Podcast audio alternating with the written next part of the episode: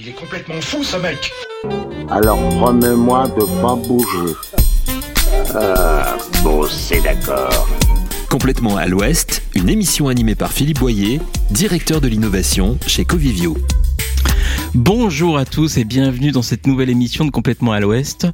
Apprenez, maître Jacques, vous et vos pareils, que c'est un coupe-gorge qu'une table remplie de trop de viande, que pour se montrer ami de ceux que l'on invite, il faut que la frugalité règne dans les repas qu'on donne et que, suivant le dire d'un ancien, il faut manger pour vivre et non vivre pour manger.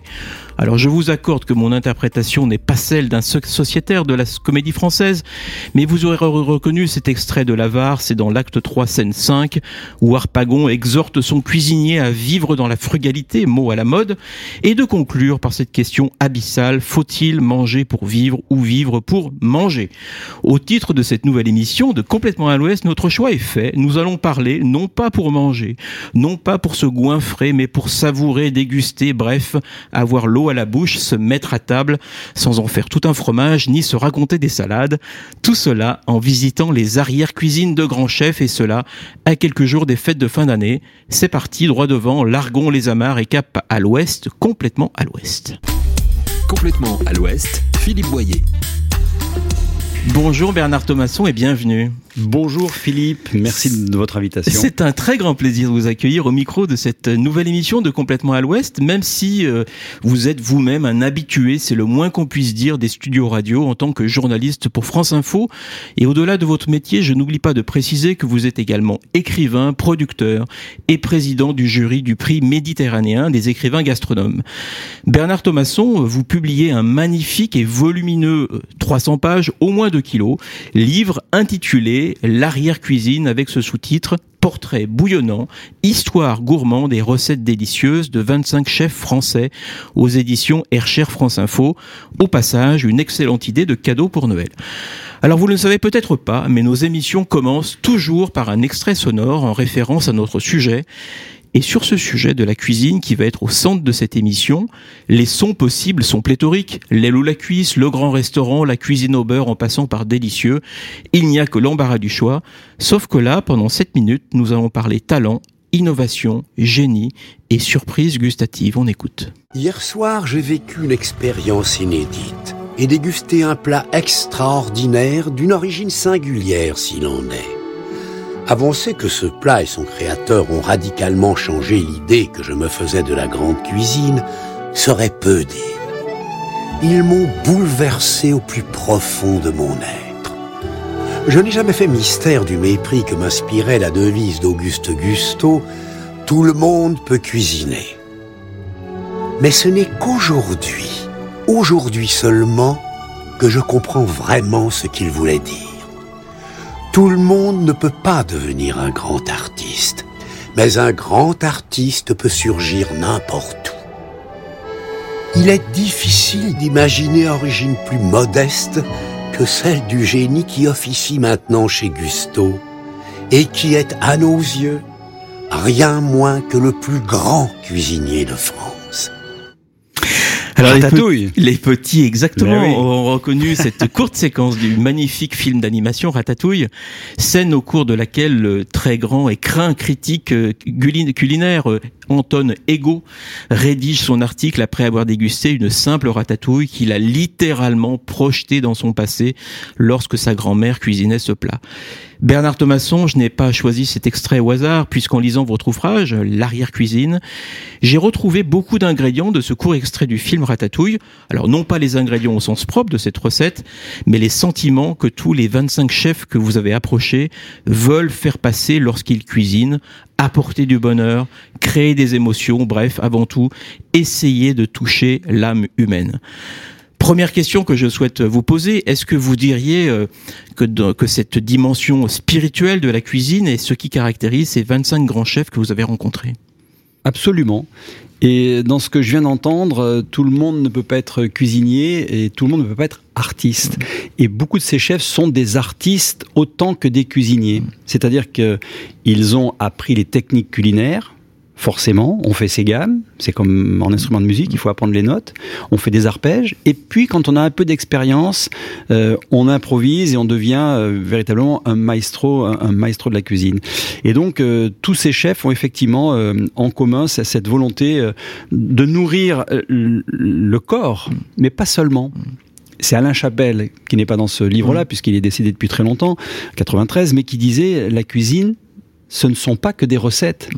La cuisine, en réalité, c'est holistique, c'est-à-dire c'est, un état d'esprit, c'est un partage. C'est être bien avec quelqu'un quand on est à table, c'est bien manger, mais en même temps, quand on mange bien, ça veut dire qu'on a un beau produit dans l'assiette, que le produit, il vient de quelque part, il nourrit aussi un producteur, un agriculteur qui l'a euh, euh, fait sortir de terre, qui a élevé l'animal. Donc c'est toute une chaîne de travail, euh, la partie transformation également, le fromager, etc. C'est toute une chaîne humaine et effectivement la cuisine, c'est tout ça. C'est c'est c'est un moment de partage, c'est un moment de bien-être. Et si je peux rebondir encore sur autre chose, c'est ce que j'ai entendu au début, ce que vous avez dit d'Arpagon. Faut-il manger pour vivre ou vivre, pour, manger. Je crois que les deux sont vrais. En réalité, on est obligé de manger pour vivre parce que c'est vital. Mm. Mais si on ne faisait que se nourrir, euh, ça n'aurait aucun intérêt. On passerait son temps juste à manger des choses de, mauvaise qualité. Mm. On apporte du plaisir à manger. Donc il faut aussi euh, vivre pour manger, c'est-à-dire profiter du mm. moment où on mange tous ensemble. Archestrate, le, le grand poète grec d'il y a quelques siècles, disait manger c'est bien-être, santé, plaisir. Mm. Et donc, euh, c'est lui qui a créé le mot gastronomie, parce mm. qu'il a écrit un poème dont on a quelques fragments qui sont restés aujourd'hui, et, qu'il avait intitulé Gastronomia. Et c'est ce mot gastronomia qui est resté pour montrer la nourriture d'excellence. Et donc, manger, c'est euh, plaisir, santé, mm. bien-être. Donc santé forcément parce que c'est vital, bien-être parce que c'est le moment de la journée où on se retrouve, on partage, on est ensemble, c'est le côté holistique des choses. Et puis santé parce qu'il faut des bons produits pour que à long terme la nourriture nous porte. C'est-à-dire que le, premier médicament, c'est quand même ce qu'on mange et ce qu'on met dans notre intestin. On va parler tout au long de cette émission de ces trois dimensions, mais en lisant ces 25 portraits euh, très touchants de ces grands artistes des fourneaux, alors j'ai notamment relevé, alors chez le chef pâtissier euh, Philippe Conticini, au passage, euh, je recommande son légendaire Paris-Brest, vous dites que ces gâteaux ont le pouvoir de déclencher des émotions. Chez le chef Christophe Coutenceau, installé à La Rochelle, pour lui, le restaurant est un lieu de communication, de partage et de plaisir. Chez la chef Adeline Gratta, installé à Paris, cuisinier, cuisiner pardon, est la traduction d'un geste, d'une pensée, d'une émotion. Alors, je pourrais encore citer, comme vous le faisiez, Thierry Marx, Anne-Sophie Pic, Alain Ducasse, etc. Euh, tous, tous, tous, tous, effectivement. Sont dans l'émotion. Est-ce que ce sont vraiment les traits de personnalité qu'il faut avoir pour être un, un grand chef? Alors il y a des traits de personnalité euh, communs, forcément, c'est qu'ils ont tous envie d'offrir quelque chose euh, d'exceptionnel à partager. Euh, quand on mange, c'est un moment unique et, court. Mm. C'est un moment rapide, ça dure une heure, deux heures. Mais si on réussit à garder le souvenir de ce qu'on a mangé pendant une semaine, c'est déjà pas mal, ce qu'on a mangé la semaine dernière. Un mois, tiens, j'étais à ce restaurant il y a un mois, je m'en souviens encore. Un an, voire toute une vie, j'ai mangé deux fois chez Ferran Adria euh, hmm. à, côté de Barcelone. Cuisine moléculaire Cuisine, voilà, hmm. créative, moléculaire. Euh, bon, et j'ai un souvenir inoubliable que je garderai toute ma vie de ce que j'ai mis hmm. dans ma bouche à ce moment-là. Alors il y a des traits. Donc l'idée c'est que les chefs veulent offrir ce, ce, ce bien-être et ce plaisir à chacun, mais ils ont quand même chacun leur propre personnalité. On peut pas dire qu'ils ont tous des traits communs. Mm. Euh, Anne-Sophie Pic, elle a une cuisine qui, qui travaille sur l'imprégnation, c'est-à-dire qu'elle elle, n'a jamais appris la cuisine. Elle a jamais suivi de cours de formation de cuisine. Alors après, elle a appris avec son père un petit peu au début, et puis euh, petit à petit, mais elle, elle travaille beaucoup sur les sensations. Donc, elle, va en forêt, elle ramasse du genièvre, elle ramasse des feuilles, des plantes. Elle, sent, elle hume, elle prépare des, choses comme ça. Et puis, elle s'imprègne de ce mmh. qu'elle a. Et ensuite, elle construit un plat. Euh, d'autres fonctionnent différemment. Ils partent à partir du gibier. Ils partent, Olivier Nasty est un grand spécialiste du gibier, par exemple. Donc, euh, chacun a des traits euh, fort heureusement personnels. Sinon, on mangerait tous la même chose et on n'aurait pas envie d'aller chez l'un plutôt que chez l'autre. Alors, dans, les portraits de ces chefs français que, j'ai littéralement dégustés en, lisant le parcours de ces grands cuisiniers, il y a des valeurs communes à tous, engagement, exigence envers soi-même et envers les autres, simplicité, écoute, confiance, partage, enthousiasme, imagination.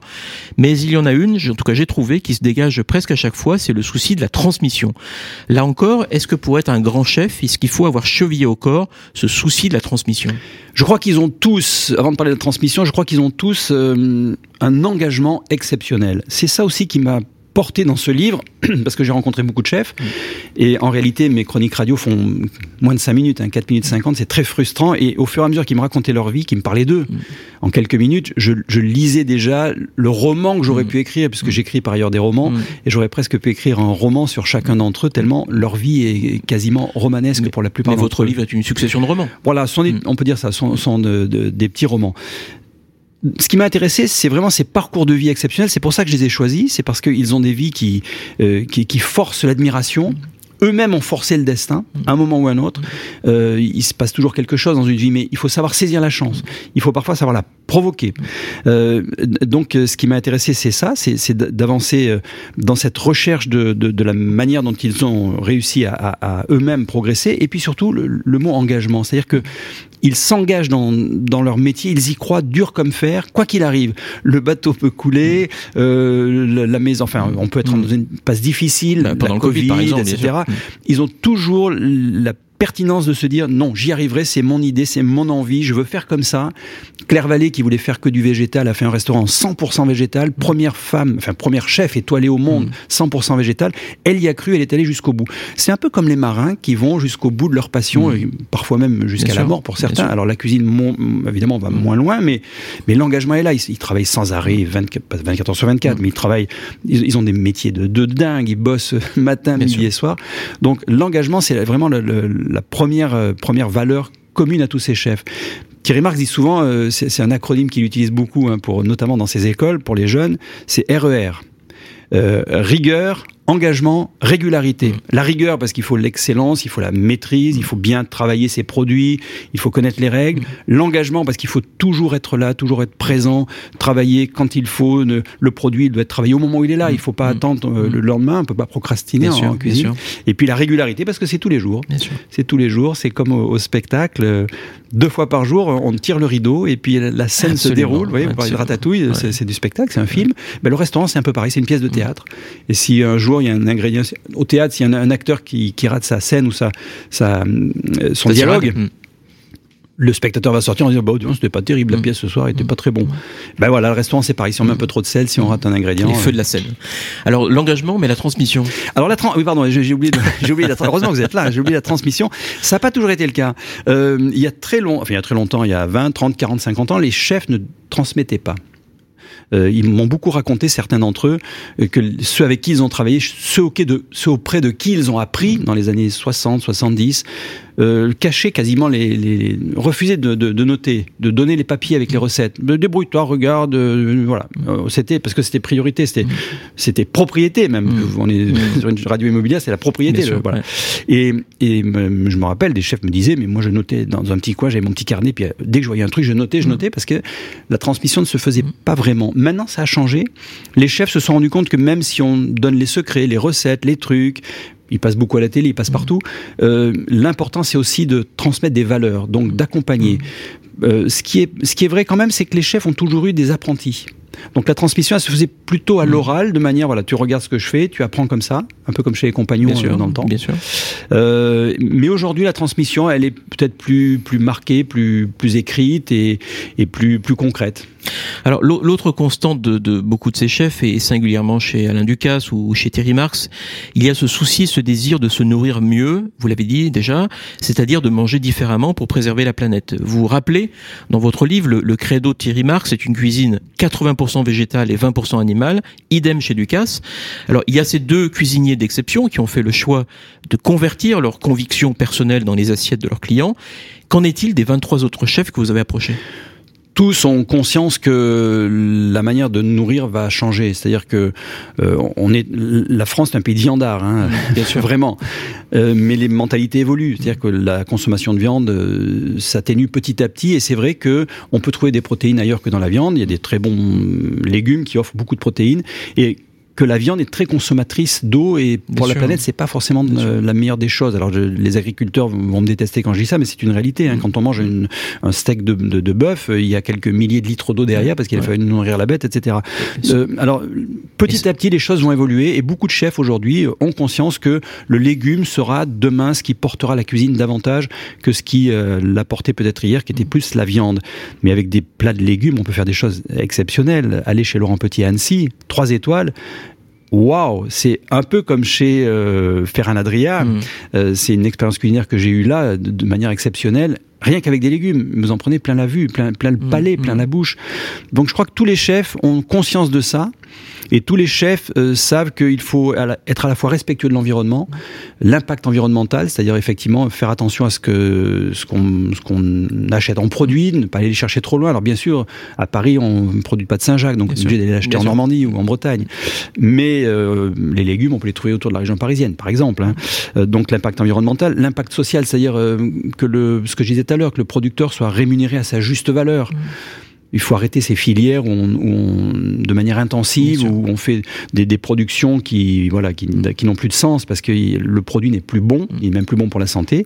Et puis euh, l'impact nutritionnel, justement, c'est-à-dire proposer des, des produits qui, euh, à long terme, ne, ne, ne, ne- ne perturbent pas votre santé. Quand on mange des, de la malbouffe sans arrêt, c'est là qu'interviennent des maladies euh, Bien sûr. Euh, par la suite, quoi, Bien les, sûr. les cancers, etc. Alors, Bernard Thomasson, on va, on salive bien sûr, mais on va, on va marquer une courte pause musicale avec le titre que vous avez choisi. Il s'agit euh, d'Alain Souchon avec ce morceau euh, Papa Mambo, et c'est le fameux refrain On est foutu, on mange trop. On l'écoute. Ton œil profond d'Hidalgo tango, tes joues creusées haut, le guerriero, le tourbillon des belles danseuses rêveuses, que la révolution rend nerveuse, mais l'estomac y tient pas le tempo. Tombe de haut gringo pistolero, dans la crème chantilly les gâteaux, dans la crème chantilly les gâteaux, le gros bibin d'homme que t'as dans le cœur, tu l'as trouvé beau dans le temps, petite sœur, 60 kilos d'échevelé poète tous les vides au milieu des tempêtes. Mais l'estomac y tient pas la rime. L'albatros patauge dans l'ice cream. Nous la jolie, nous la beau. Tout empâté, pâteau par les pâtés, les gâteaux. Nous la beau, nous la jolie. En kilos et soumis sous les kilos de calories. On est foutu, on mange trop. On est foutu, on mange trop. On est foutu, on mange trop. Mais qu'est-ce qu'on fera quand on sera gros? Papa Mambo Mais quand on sera gros. Papa Mambo Mais qu'est-ce qu'on fera quand on sera gros? Papa Mambo Mais qu'est-ce qu'on fera quand on sera gros? On est foutu, on mange trop. Roulait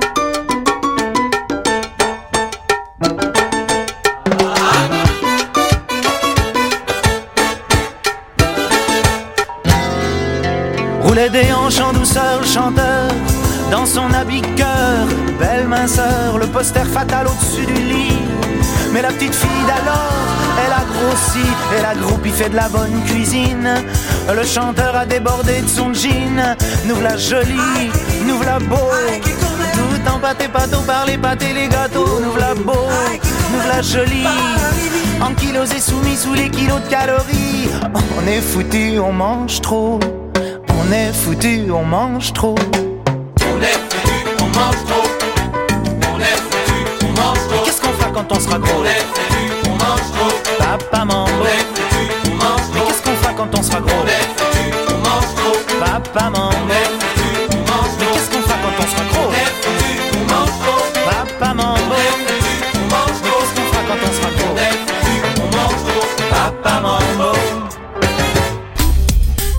À l'ouest, Philippe Boyer.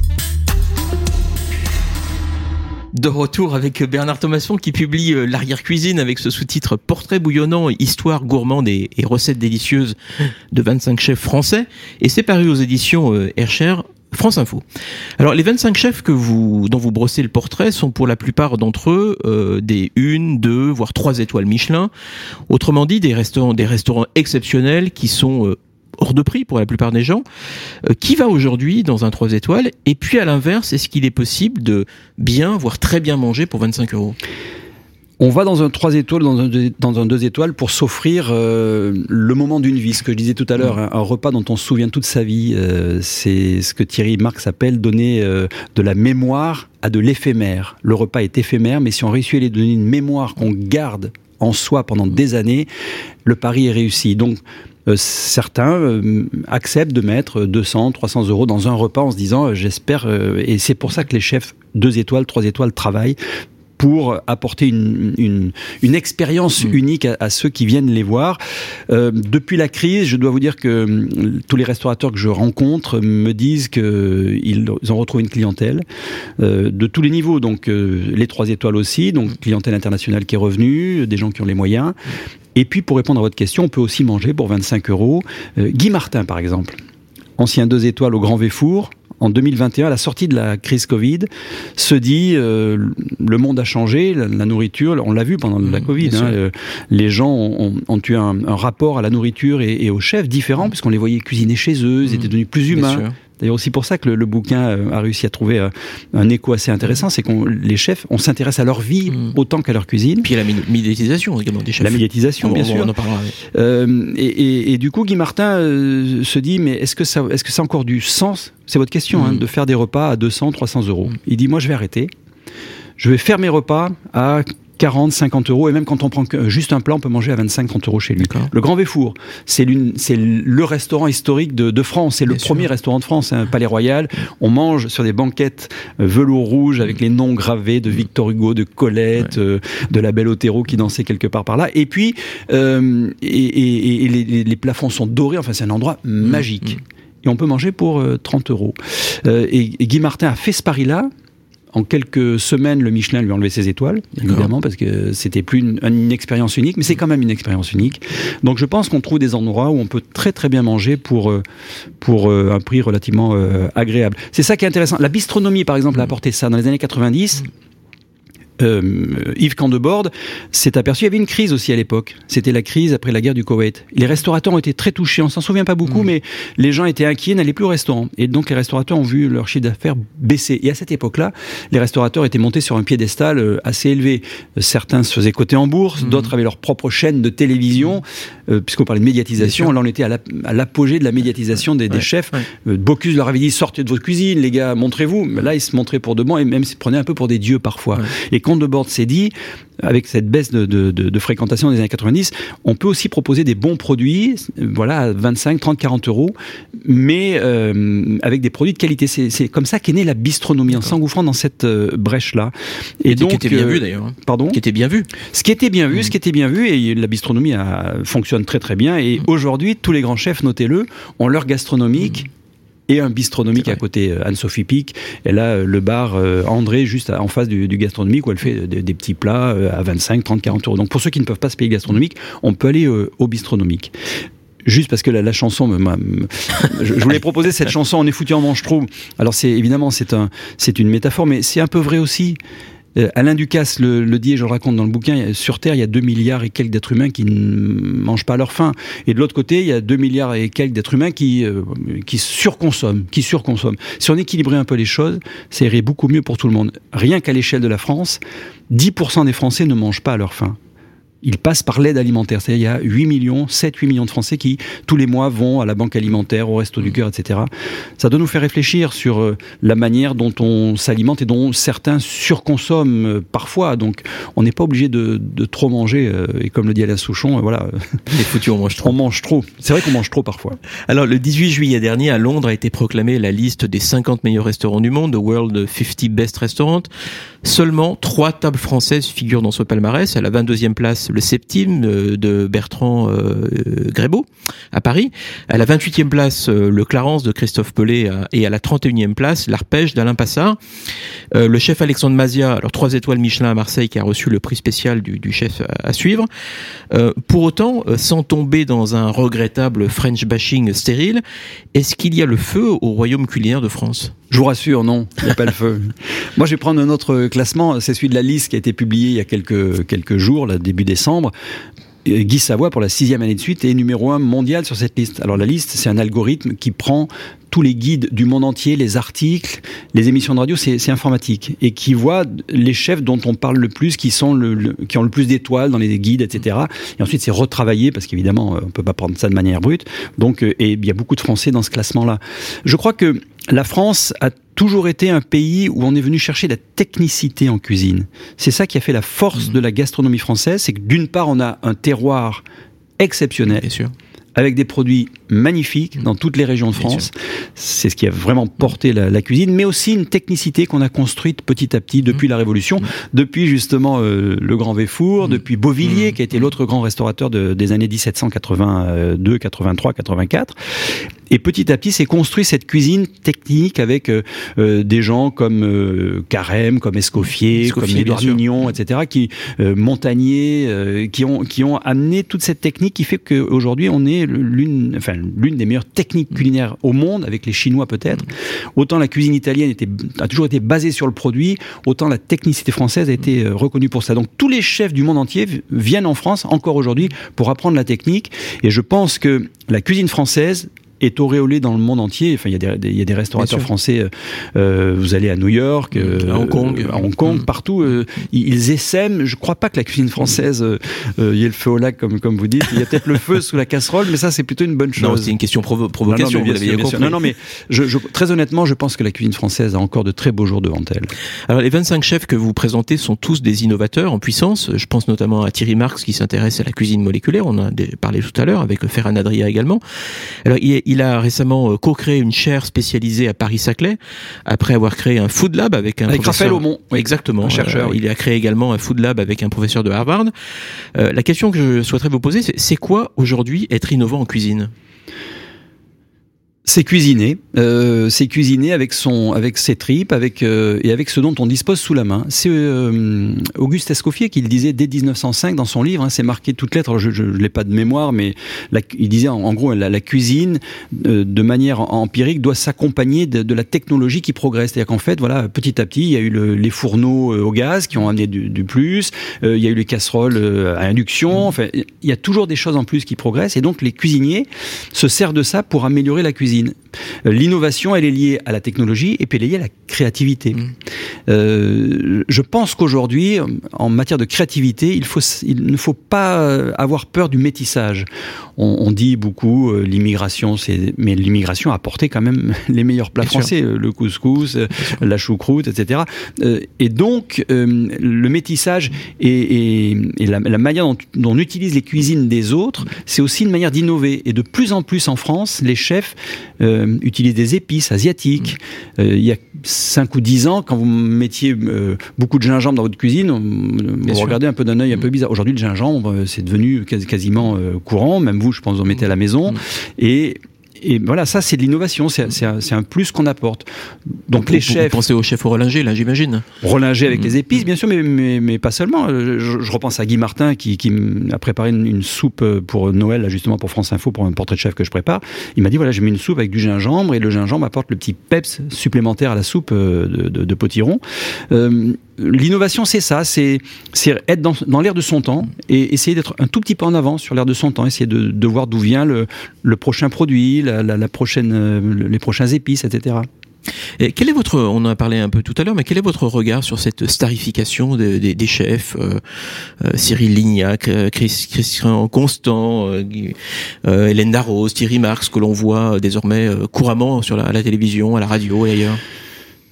Au moins, ça a permis euh, à, à- tout le monde de, de connaître le métier de cuisinier, la difficulté du métier de Et cuisinier. d'inspirer aussi de nouvelles Euh, vocations. euh, D'inspirer des vocations, bien sûr, de connaître les contraintes des cuisiniers. Quand on regarde Top Chef, on voit que c'est pas de la rigolade. Quoi. Euh, À la maison, euh, bon, euh, moi je fais cuire des pommes de terre, mais à part ça, je, je progresse pas beaucoup. Euh, et quand je les vois, je les admire. Quoi. Donc il y a ce côté. euh, et après, on s'identifie un peu. On dit, tiens, je vais essayer aussi de faire. Dans mon livre, j'ai mis quelques recettes. Il y en a certaines qui sont pas, pas très simples. Euh, c'est des recettes que m'ont préparées pour la radio, donc je les ai enregistrées. Et les puis- photos sont magnifiques les, d'ailleurs. les de photos sont sympas et puis il y en a quand même des, des assez simples. Mais alors la starisation, elle est liée à l'ère du temps. C'est-à-dire qu'aujourd'hui tout le monde se starise. Vous, vous starisez si vous avez un compte Instagram. Moi, j'ai un compte euh, Twitter, Instagram. Je me starifie d'une certaine manière, enfin très modestement. hein. Mais je crois que c'est dans l'air du temps de d'être euh, un peu sur le devant de la scène. Est-ce qu'ils y sont trop ou pas assez? Il faut pas non plus que ça devienne le seul argument. Je pense, euh, alors je dis pas ça, euh, on va encore me taper dessus, mais je pense que Jean Imbert a été pris au Plaza autant pour ses qualités euh, techniques Mm. et, et- et créatives de cuisinier que pour son poids sur les réseaux sociaux. Mm. Il fait une publicité pour le Plaza comme jamais aucune agence de Bien communication n'a fait sûr. de publicité pour le Plaza. Parce qu'il a eu 800 000, un million d'abonnés, qui connaît toutes les stars du monde, et Mm. dès qu'il fait venir une star, la star Mm. euh, Instagram, oh ben j'ai mangé chez Jean Plaza, c'était super, on voit le plat. Voilà, donc c'est c'est une manière aussi de communiquer. Euh, On est dans, dans une voilà, c'est une société de communication aujourd'hui qui qui est un peu comme ça. Mais il faut pas que ça devienne le seul argument. C'est ça que je voulais dire, c'est que Thierry Marc me raconte des fois qu'il a des jeunes cuisiniers qui qui postulent chez lui, qui envoient le, le petit CV euh, euh, quand euh, Thierry cherche un chef de parti ou un voilà. Et, et le type envoie son CV et puis il et, et sur mon compte Instagram, regardez, j'ai plein de photos, etc., de très bons plats. Et, et alors Thierry regarde et puis il dit ouais bon c'est bien. Alors il dit au gars, mais là ton plat, tu, tu l'as fait là pour ta photo, c'est super, c'est génial. Mais est-ce que tu es capable de refaire le même plat dix fois dans la même soirée parce que tu auras 10 clients qui voudront ce plat-là et euh, 200 fois dans l'année et pendant 10 ans? Voilà, c'est ça la, la vraie question. Donc il faut aussi apprendre les bases du métier. Il faut pas seulement mettre Bien en sûr. photo des plats sur. Instagram. La, la pérennité. Euh, Bernard Thomasson, cette double dernière question, euh, alors au, au terme du, du, du portrait de, de, de chaque chef, figure une, une de ses recettes fétiches. Alors Alain Ducasse propose le cookpot de petit épeautre, euh, artichaut, po- arti- artichaut poivrade. Euh, Christiane Ferber, reine des confitures, propose logiquement une recette de confiture de griotte. Facile à faire, c'est la seule oui, que je peux faire. ouais, j'ai regardé, je pense que je vais la faire. Pierre Gagnère propose des morilles aux asperges. C'est simple ça, aussi, Ça doit être ouais. délicieux. Alors quand il l'a réalisé, je, je- allez-y poser votre Non, question. non, mais j'en ai deux. Allez- Allez-y, allez-y. Je poserai mes deux questions après. Non, parce que euh, Pierre Gagnard, c'est un, virtuose, lui. Quand je disais qu'il improvise, il improvise tout le temps.